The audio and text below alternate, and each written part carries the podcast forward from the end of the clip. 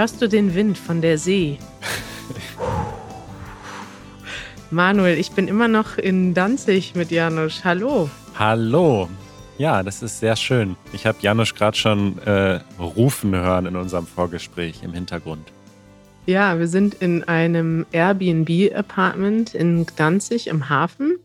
Äh, und das ist auch so ein bisschen mit Seemotiven ausgestattet. Zum Beispiel vor mir an der Wand hängt ein Segelschiff.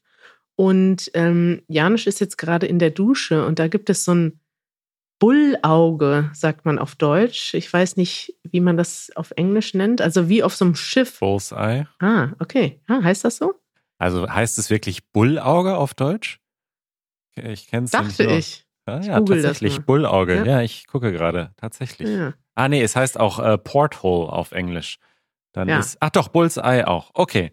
Gut, wir kommen so vom einem Thema Schiff. ab. Ja, Ja, auf jeden Fall. ein äh, rundes Fenster. ein, wie sagt man das denn? Ein, ein Hafen Themen. äh, Wir sind, wir sind in einem maritimen Apartment untergebracht und morgen geht es auf die Fähre. Ja. Und wir unterhalten uns jetzt aber weiter über Politik. Bist du schon aufgeregt? Politik, Politik, Politik. Das ist ja hier deine Traumwoche. Manuel, du hast, ja, ich mag Politik. Ich konsumiere viel politische Nachrichten. Und du hast in der Vorbereitung gesagt, letztes Mal haben wir die Parteien relativ neutral vorgestellt. Jetzt möchtest du auch deinen Senf dazu geben. Was heißt das? Ja, ich finde also, ähm, das war ganz gut, dass wir mal die Wahlprogramme der Parteien vorgestellt haben, aber ich wollte die ganze Zeit das bewerten, wie man so schön sagt. Ich wollte die Ja. ganze Zeit sagen, das ist gut, das ist schlecht, denn obwohl wir natürlich ähm, alle Meinungen zulassen und uns auch äh, darüber freuen, dass äh, uns Menschen mit sehr unterschiedlichen Ansichten zuhören, ähm, möchte ich auch immer meine Meinung in die Welt tragen. Ja. Ich glaube, das ist ein, einer der Gründe, warum ich so gerne podcaste, weil da kann man sagen, was man meint. Sag mal, ist Janusz duscht relativ laut im Hintergrund? Kann das Ja, sein? es ist mir auch gerade aufgefallen. Das tut mir sehr leid. Ähm, wir können jetzt zwei Sachen machen. Entweder hört man Janusz weiterhin beim Duschen oder wir warten kurz und machen dann weiter. Du Nein, kannst jetzt hier live entscheiden. Das. Wir filtern das Wir raus. filtern das. Aber ist ja auch schön, wenn die Leute das hören. Ist ja auch maritim irgendwie. Ja. okay, Manuel, ich möchte gerne einsteigen mit einer Grafik. Und zwar habe ich einen Link mitgebracht. Und wenn du auf diesen Link draufklickst und vielleicht auch ihr, liebe Zuhörerinnen und Zuhörer, dann kommt ihr auf eine Website und dort kannst du nach unten scrollen. Da sind ganz viele Zahlen und Diagramme. Und dann kommst du in so einen zeitlichen Verlauf. Erstmal möchte ich bitte das Design dieser Website besprechen. Die sieht aus, als wäre sie von 1998. Sie sieht nicht schön aus. Es gibt wahrscheinlich noch Webseiten, die schöner sind, aber macht ja nichts. Es geht jetzt um die Sache, Manuel. Scroll mal runter zum Thema Verlauf des Wahltrends, Umfrageverlauf von August 2020 bis August Oh. 2021. Ja. Dort kann man nämlich sehen, es wird eigentlich regelmäßig, fast jede Woche in Deutschland gefragt, wenn heute Bundestagswahl wäre, wen würdest du wählen? Und diese Ergebnisse sind ziemlich unterschiedlich. Und das ist vielleicht ganz interessant für euch, liebe Zuhörerinnen und Zuhörer. Ihr wisst jetzt, welche Parteien wir in Deutschland haben, aber vielleicht wisst ihr noch nicht, wie populär diese Parteien sind und welche Chancen sie haben. Und in diesem zeitlichen Verlauf kann man ganz gut sehen, dass sich in den letzten Wochen und Monaten extrem viel verändert hat. Es gab eine Zeit vor ungefähr einem Jahr, da war die CDU mit Abstand die stärkste Partei. Sie hatten fast 37, 38 Prozent der Zustimmung. Und die nächstgrößeren Parteien waren Grüne und SPD mit 18 und 15 Prozent, also ein sehr, sehr großer Abstand. Und dieser Abstand, der hat sich in den letzten Monaten immer weiter verringert. Und zwar besonders dann an dem Moment, als die Grünen ihre Kanzlerkandidatur bekannt gegeben haben. Das ist ja Annalena Baerbock geworden, die stellen wir gleich noch vor. In dem Moment gingen auch die Umfragewerte nach oben Und so war es tatsächlich im Mai der Fall, dass zum ersten Mal es eine Umfrage gab, in der die Grünen besser abschnitten als die CDU, damals mit gut 26 Prozent gegen 24 Prozent. Und seitdem hat es sich aber wieder geändert. Das ist ganz interessant. Hm. Trotzdem sieht man, dass jetzt im Moment die CDU wieder auf dem äh, absteigenden Ast ist, wie man sagt. Also die Werte sinken. Aber man sieht an dieser Grafik, das finde ich wirklich spannend, man sieht, wie schnell sich das ändern kann. Ne? Also über ja. einen Monat oder über zwei Monate, wenn eine Partei schon denkt, okay, wir haben definitiv gewonnen, dann kann sich das relativ schnell wieder ändern. Und es überrascht mich auch ein bisschen, muss ich sagen, weil ich zum Beispiel mich jetzt nicht so von aktuellen Nachrichten so krass, also es gibt wenig, was mich dazu bringen könnte, jetzt so krass meine Meinung zu ändern, dass ich jetzt plötzlich doch eine andere Partei wähle. Weißt du? Mhm. Und es scheint ja viele Menschen zu geben, die dann doch relativ spontan sich umentscheiden, ähm, wen sie wählen. Ja, das stimmt. Also ich glaube, es gibt relativ viele Leute, die tatsächlich so das politische Geschehen verfolgen, aber auch die Berichterstattung. Es gibt ja sehr viele Zeitungen in Deutschland. Es gibt politische Talkshows, in denen die Kandidatinnen äh, und Kandidaten sind. Es gibt ähm, ja ganz verschiedene Ereignisse. Damit hat das vielleicht auch zu tun. Es gab jetzt verschiedene Katastrophen. Die Flutkatastrophe in Deutschland. Dort haben sich auch einige der Kandidat Innen nicht so geschickt verhalten. Dann gibt es aktuell das ganze Geschehen in Afghanistan, das auch in Deutschland sehr stark diskutiert wird. Vielleicht sprechen wir da noch mal in den nächsten Wochen drüber. Und das hat, glaube ich, auch Einfluss auf die Stimmung in der Bevölkerung. Wenn man es kurz zusammenfasst, kann man sagen, die CDU ist eigentlich immer die stärkste Partei gewesen. Außer diesem einen, an diesem einen Moment, dort war die, die, waren die Grünen einmal die stärkste. Aber der Abstand, der wird deutlich geringer. Und das finde ich sehr interessant, denn dieser Trend geht eigentlich dahin, dass die Abstände zwischen den drei großen Parteien jetzt zwischen CDU, Grünen und SPD sehr viel enger geworden sind in den letzten mhm. Wochen. Und das hat mit Sicherheit auch mit den Kandidatinnen zu tun. Wollen wir die mal vorstellen? Sehr gerne. ich hatte ja schon angekündigt, dass dieser Wahlkampf, also der spielt sich ja natürlich zwischen allen Kandidaten ab, aber es geht natürlich insbesondere um diese Spitzenkandidatinnen, also wer wird jetzt Bundeskanzler oder Bundeskanzlerin.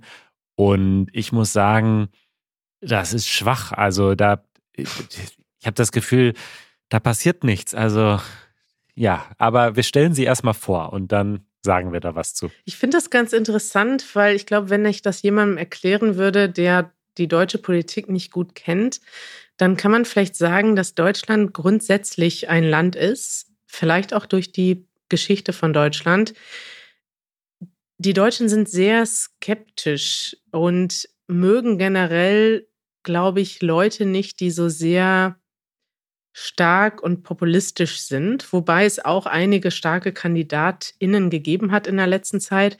Aber ich würde ja. mal sagen, es ist kein Zufall, dass Angela Merkel so lange an der Macht war, denn sie ist einfach so sehr ruhig, zurückhaltend. Sie fällt überhaupt nicht auf dadurch, dass sie irgendwie etwas Starkes fordert oder irgendwie ähm, ja kontroverse Sachen sagt. Und ich glaube, das sind diese Kandidaten, die auch in Deutschland einfach populärer sind, oder? Stimmt. Und ich hatte letztens noch irgendwo so eine Rückschau gesehen auf die Regierungszeit von Angela Merkel und da ging es um Barack Obama, als der Präsident wurde. Ähm, mhm. Der war ja in Deutschland sehr beliebt, als er Wahlkampf machte in den USA zum ersten Mal und als er dann ähm, Präsident wurde. Und Angela Merkel fand ihn am Anfang aber sehr, also sie war sehr skeptisch, weil er so charismatisch war und beliebt. Und später ah. Äh, sind sie dann Freunde, haben sie, glaube ich, gesagt, geworden. Aber am Anfang war sie sehr auf Distanz mit ihm. Also das fand sie alles etwas schwierig, dass er so diese Menschenmassen angezogen hat und so. Und das, ja, das ist sehr typisch für Deutschland. So ganz charismatische äh, ja. Reden schwingende Menschen finden wir irgendwie äh, nicht so gut. Obwohl Obama genau deshalb in Deutschland so populär war, weil Klar. es in Deutschland solche Politiker einfach nicht gibt. Es gibt irgendwie Klar. niemanden, der wirklich, ja, wie du sagst, charismatisch ist. Und das zeichnet auch unsere drei KanzlerkandidatInnen aus, dass sie alle, also sie, ja, ich glaube, ich tue keinem Unrecht, wenn ich sage, dass sie alle im Moment nicht besonders charismatisch sind und auch nicht durch besonders geschickte Kommunikation auffallen. Es ist eher nee. so, dass man, dass der, der am wenigsten Fehler macht, am populärsten ist. Genau. Und das, das ist eigentlich so im Moment das Thema. Richtig. Und ich, ich stelle die mal vor, vielleicht nach, nach Popularität. Und das Interessante ist, dass die Popularität, es gibt ja so Umfragen, die zeigen, wer würde gewinnen, wenn man die direkt wählt. Mhm. Und diese Umfragen sind eigentlich anders als die politischen Umfragen. Also bei den Parteien haben wir gesagt, ist im Moment die Reihenfolge CDU, Grüne, SPD oder CDU, SPD, Grüne seit kurzer Zeit. Aber bei den Kandidatinnen ist eigentlich Olaf Scholz von der SPD mit Abstand der populärste Kandidat. Mhm. Ähm, und ja, wie würdest du Olaf Scholz beschreiben? Ist er ein besonders charismatischer Typ? Also erstmal, wir können ja mal mit dem Aussehen anfangen. Ich finde, der sieht so richtig deutsch aus. Also so stelle ich mir so, weiß ich nicht, du gehst zum Finanzamt und der, der da arbeitet und äh, den ganzen Tag bei Excel die die Finanzen regelt. So sieht Olaf Scholz, finde ich, aus. Ist das jetzt hier das Niveau, äh, Manuel, dass wir hier mit Äußerlichkeiten anfangen? Nein, ist natürlich als Scherz gemeint, aber ähm, ich finde ihn so erstmal so vom Auftreten und so weiter äh, ganz sympathisch, aber er hat halt eine Historie von, sag ich mal, schwierigen Entscheidungen oder er war beteiligt an schwierigen Geschichten. Ja. Kann man das so sagen? Das kann man sagen. Also er ist aktuell Finanzminister, was ganz interessant ist, denn als aktueller Minister würde man eigentlich denken, ist er vielleicht nicht so populär. Tatsächlich ist er aber gerade dadurch populär, dass er im Moment in einer Regierung ist, wo er einer der weniger problematischen Minister ist. Er hat, wie du gesagt hast, auch einige Skandale mitgemacht. Es gab einige größere Finanzskandale, wo er nicht ganz direkt involviert war, aber dadurch aufgefallen ist, dass er sie nicht verhindert hat oder dass er angeblich nichts wusste. Zum Beispiel der letzte große Skandal war dieser Wirecard-Skandal. Und er ist auch Vizekanzler im Moment. Er ist, wie gesagt, der populärste Kandidat, aber im Moment von der unpopulärsten Partei. Aber es ändert sich ein bisschen. Ich glaube, seine Popularität hilft der SPD ein bisschen im Moment gerade ein bisschen besser zu werden in den Umfragen. Und ja, er ist nicht ganz unsympathisch, wenn er auftritt in einer Talkshow oder so. Er ist nicht ja. besonders charismatisch, aber ich glaube, nicht unsympathisch ist schon ein Kompliment. Ja, genau. Das, also das zeichnet diesen Wahlkampf aus. So, jemand, der nicht ganz unsympathisch ist.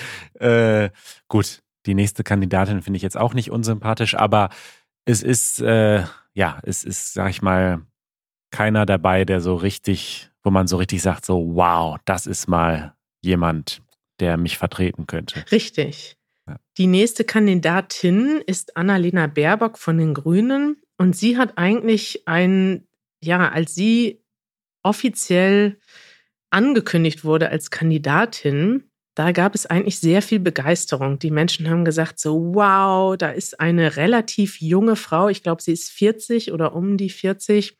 Sie hat zwei Kinder und ähm, das ist schon alleine schon eine kleine Revolution, dass eine Frau mit Kindern Bundeskanzlerin werden möchte. Das, es gab ja bisher nur Angela Merkel als einzige Frau. Und, und dadurch, dass sie so jung ist, ist sie auch sehr, ja, populär gewesen. Sie ist allerdings von der Persönlichkeit her eher nicht, auch nicht so super charismatisch. Sie ist nicht unsympathisch, aber sie ist jetzt auch keine, die dadurch auffällt, dass sie besonders ähm, eloquent. Ja, sie ist vielleicht nicht so, sie kann nicht so gut, sie redet nicht schlecht, aber sie ist jetzt nicht jemand, der eine Rede, die eine Rede hält und alle Leute sagen, yeah, sie ist kein Obama, so, ne? Also das Total. hätten sich vielleicht viele Leute gewünscht, gerade bei den Grünen. Die Grünen sind ja eine Partei, die eigentlich ja jetzt in den letzten Jahren in der Opposition war und viele Leute erhoffen sich von ihnen eine Veränderung der aktuellen Politik. Und dafür ist sie vielleicht aber nicht die Kandidatin, die jetzt so sehr begeistert, würde ich mal sagen. Ja. Und zum Thema Reden, es gibt äh, richtig so Zusammenschnitte von ihr, wo sie sich verhaspelt, weil sie einfach so unglaublich schnell redet. Also sie spricht sehr schnell und ja. er findet dann manchmal Wörter oder verhaspelt sich so. Und ich meine, das sollte im Grunde kein Kriterium sein, ob jemand später ein guter Politiker ist oder nicht. Aber so öffentlich reden und die Menschen begeistern, das ist jetzt nicht unbedingt ihre Stärke.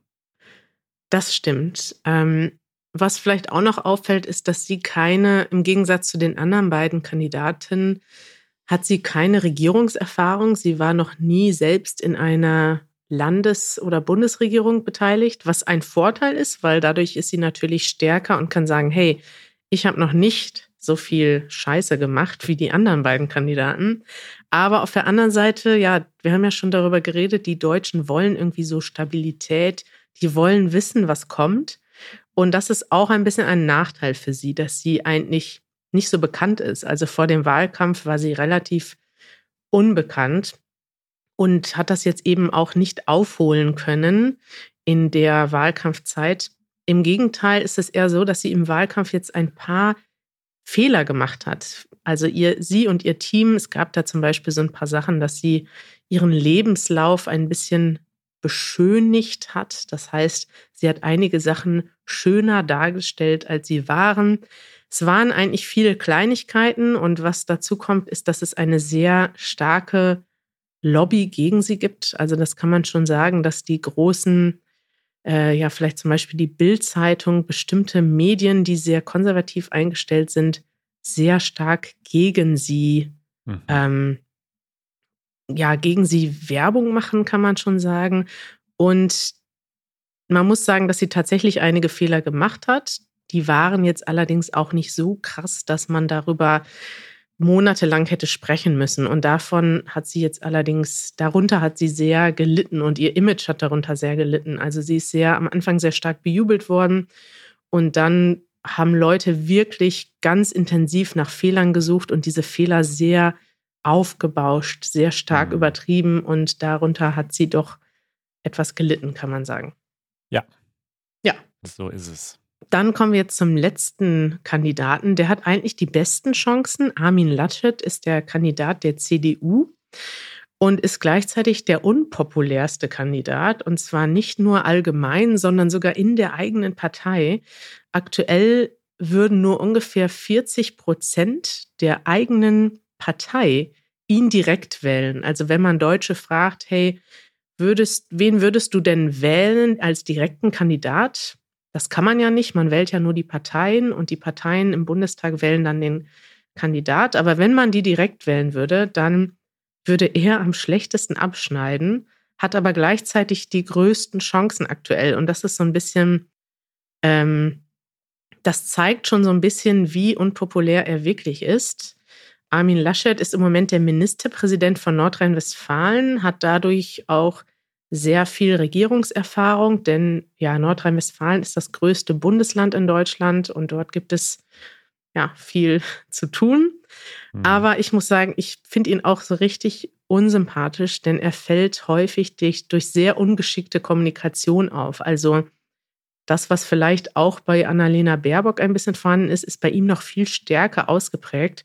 Er sagt teilweise, es gibt Videos von ihm, wo er morgens was sagt und am Nachmittag schon wieder was ganz anderes sagt. Und er ist für mich persönlich, würde ich das vielleicht so sagen, so ein richtiger Typ, der Menschen nach dem Mund redet. Also, aber ich finde es schon fast extrem ungeschickt, dass er manchmal irgendwas sagt, wo er denkt, okay, das kommt jetzt in dieser Sendung besonders gut an, jetzt sage ich mal das. Und dann sagt er zwei Tage später was ganz anderes. Und das merken aber mittlerweile sehr viele Menschen und deshalb ist er auch sehr unpopulär. Richtig. Und ihm wird von vielen Menschen vorgeworfen, dass er ein Opportunist ist und dass er eigentlich keine so wirkliche Agenda hat selbst, dass er wenige eigene Werte hat, an die er wirklich glaubt. Er vertritt immer das, was er glaubt, zum Erfolg führt. Also das wird ihm vorgeworfen ähm, und so kommt er auch rüber. Ja, eigentlich so wie Angela Merkel, aber in unsympathisch noch, also noch hm. unsympathischer. Ja, ja, genau. Also ja, er macht, er macht und sagt das, von dem er glaubt, dass er damit dann gewinnt. Und ja, das macht ihn sehr unsympathisch. Manuel, was denkst du denn? Wer wird denn der nächste Bundeskanzler oder die nächste Bundeskanzlerin? Naja, also ich äh, verlasse mich ja hier auf deine Graphen, die du hier geschickt hast. Und äh, demnach, ich denke, es äh, wird Olaf Scholz werden tatsächlich. Also Echt? entweder Olaf Scholz oder Armin Laschet. Also einer von den beiden. Und also ehrlich gesagt, ich weiß es nicht. Es ist, es scheint mir doch noch ziemlich unentschieden zu sein. Also es ist nicht in Stein gemeißelt, denke ich. Richtig. Es kann noch alles passieren. Was ihr euch vielleicht merken könnt, ist, dass es einfach, also keiner wird alleine gewinnen. Es gibt viele Parteien, die, ja, keiner von den Parteien hat aktuell über 30 Prozent. Das heißt, es wird sehr stark davon abhängen, wer mit wem zusammenarbeitet. Und da kommen wir eigentlich schon zu einer ganz interessanten Frage, die uns unser Patreon-Mitglied Dave geschickt hat. Eure Fragen. Dave hat geschrieben, äh, und zwar hat er das bei uns in unserem äh, Mitgliederchat geschrieben, ich würde gerne wissen, was haltet ihr von Koalitionen in Deutschland? Möglicherweise wird es noch eine große Koalition geben. Große Koalition heißt SPD und CDU. Vielleicht aber auch Schwarz-Grün anstatt Schwarz-Rot. Aber jedenfalls wird es die, jedenfalls die zwei größten Parteien. Einerseits kann man sagen, dass das demokratisch ist. Die Koalition vertritt die Mehrheit der Wähler. Andererseits hat niemand direkt dafür gewählt. Die Regierung wurde durch private Meetings beschlossen, anstatt vom Volk. Sehr gute Frage, Dave. Manuel, was würdest du dazu sagen? Hm, ich würde Dave zustimmen. Also er hat schon meine Meinung quasi mitgeliefert. Also einerseits denke ich, ist das schon besser, so ein System zu haben mit mehreren Parteien, die sich dann einigen müssen und Kompromisse machen müssen, als wenn man zum Beispiel nur zwei oder drei Parteien hat und dann hat immer diese Partei alleine die Macht. Andererseits stimmt das schon und ja, man kann halt nicht eine Koalition wählen. Und deswegen, wir haben das auch schon mal vor einem Jahr oder so besprochen, diese, diese, dieses ganze Thema des strategischen Wählens. Manche Leute wählen dann eine Partei, die sie eigentlich die eigentlich nicht ihr Favorit ist, aber aus strategischen Gründen macht es dann Sinn, die zu wählen. Und da wäre mir ein anderes System lieber, wo man zum Beispiel eine, eine Prio-Liste hat und sagt, okay, das ist mein Favorit, aber wenn dies nicht werden, dann wäre das mein zweiter Favorit. So ein System hatten uns damals auch mehrere HörerInnen geschrieben, dass es das in ihren Ländern zum Teil gibt. Ähm, ja, ich weiß nicht, du kennst dich ein bisschen besser aus mit ja? diesem System. Was, wie, wie siehst du das? Ich weiß nicht, ob ich mich besser auskenne, aber es ist tatsächlich, es hat große Vorteile und es hat aber auch große Probleme. Zum Beispiel bei der letzten Bundestagswahl wurde über Wochen keine Regierung gefunden. Und das kann unter Umständen diesmal wieder passieren.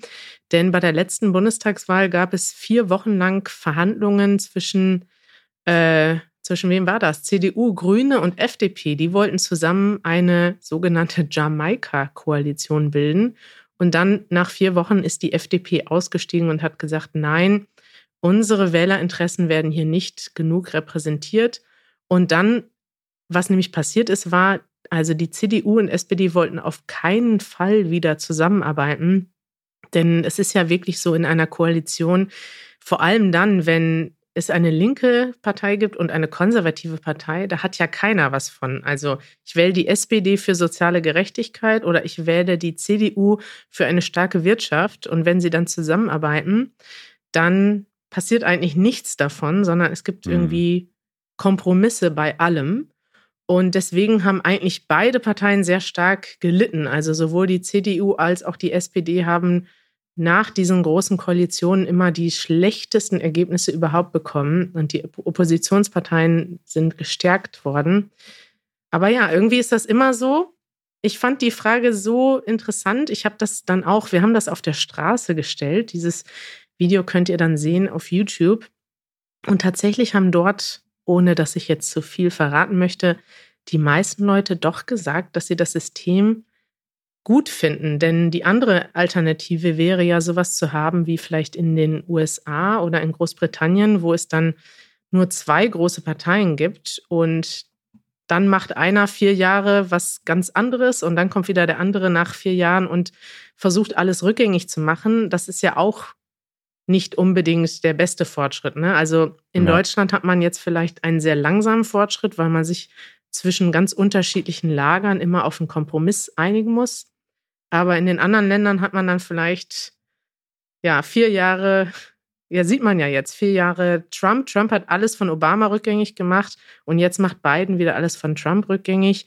Das ist ja auch nicht unbedingt der beste Fortschritt. Und du hast natürlich viel mehr so richtigen Hass manchmal zwischen den Parteien. Das hat man in Deutschland nicht. Ich würde nicht sagen, dass man jetzt so Leute gibt, die total krass SPD sind und gegen die CDU kämpfen. Es gibt nicht so einen ideologischen, polarisierenden Streit. Ne? Total. Es gibt auch viele Paare und Familien, die unterschiedliche Parteien wählen. Also kenne ich persönlich Menschen, die verheiratet sind und einer wählt das und der andere wählt das und das ist völlig in Ordnung und dann kann man gute Gespräche darüber führen und ähm, ja. das ist ein sehr großer Vorteil unseres Systems, dass das nicht so krass polarisiert ist, dass der Dialog im Grunde gar nicht mehr stattfindet.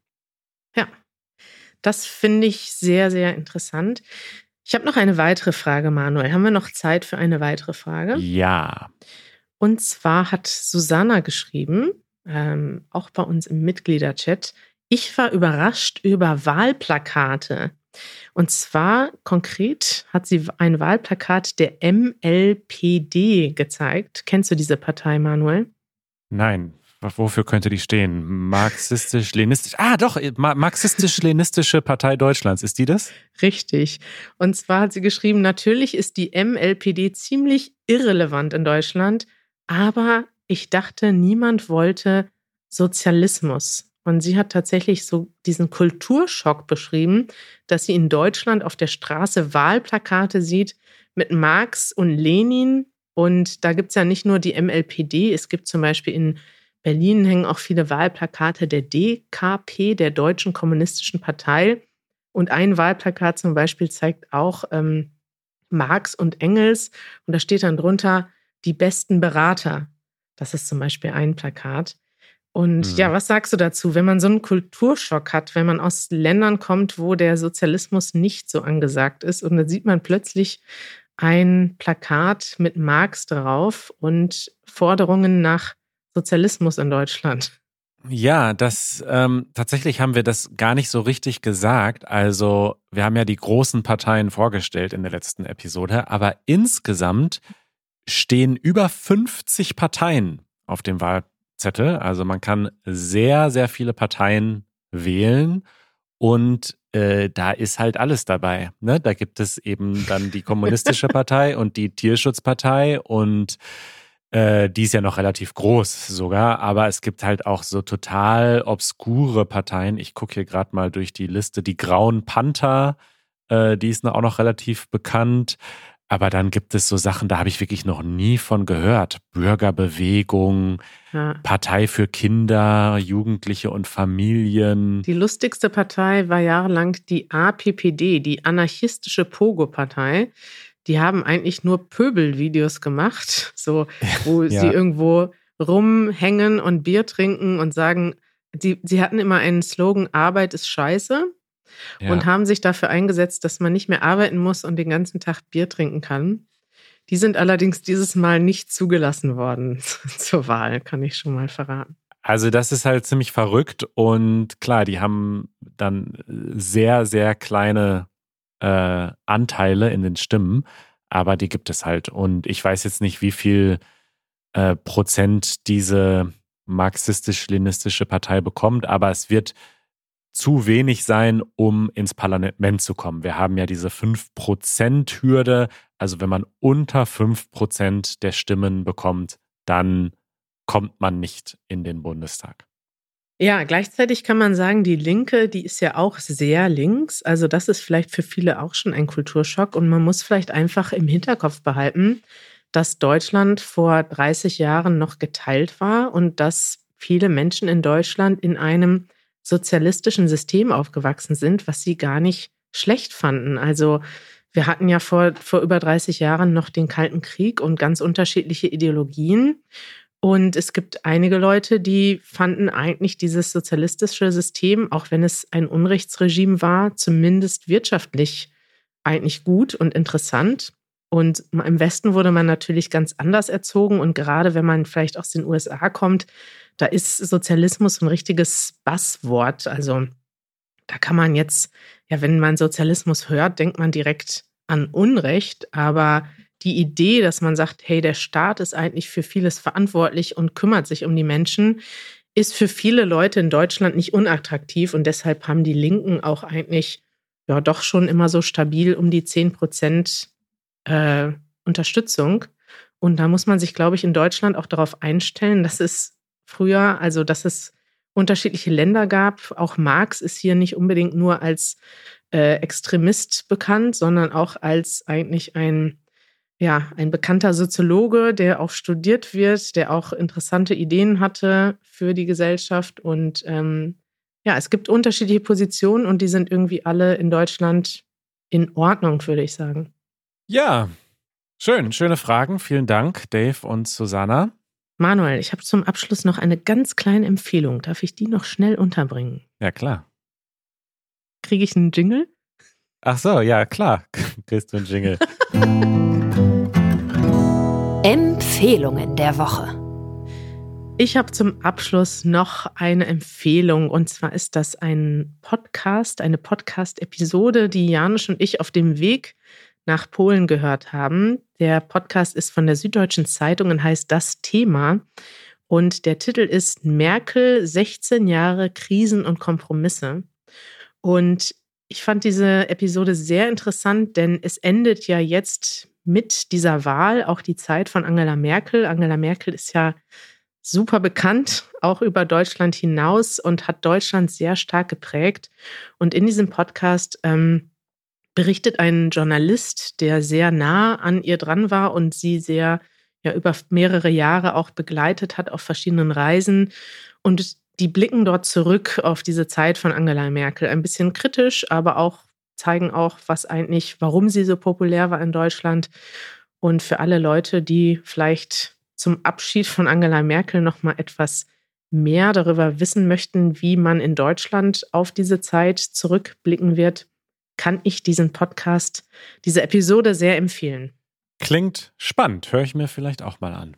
Hörst dir mal an, es gibt da nämlich auch ganz viele so ähm, so kleine Geschichten drin, die man vielleicht nicht kennt. Angela Merkel war ja ein sehr, ja, ein Mensch, der nicht gerne in der Öffentlichkeit steht und die sehr zurückgezogen so lebte. Privat hat eigentlich, war wenig von ihr bekannt. Also, ja. wir haben ja oft zum Beispiel hier erzählt, dass ihr Mann wahrscheinlich nicht mal auf der Straße in Berlin erkannt wird, weil sie so wenig in der Öffentlichkeit sind.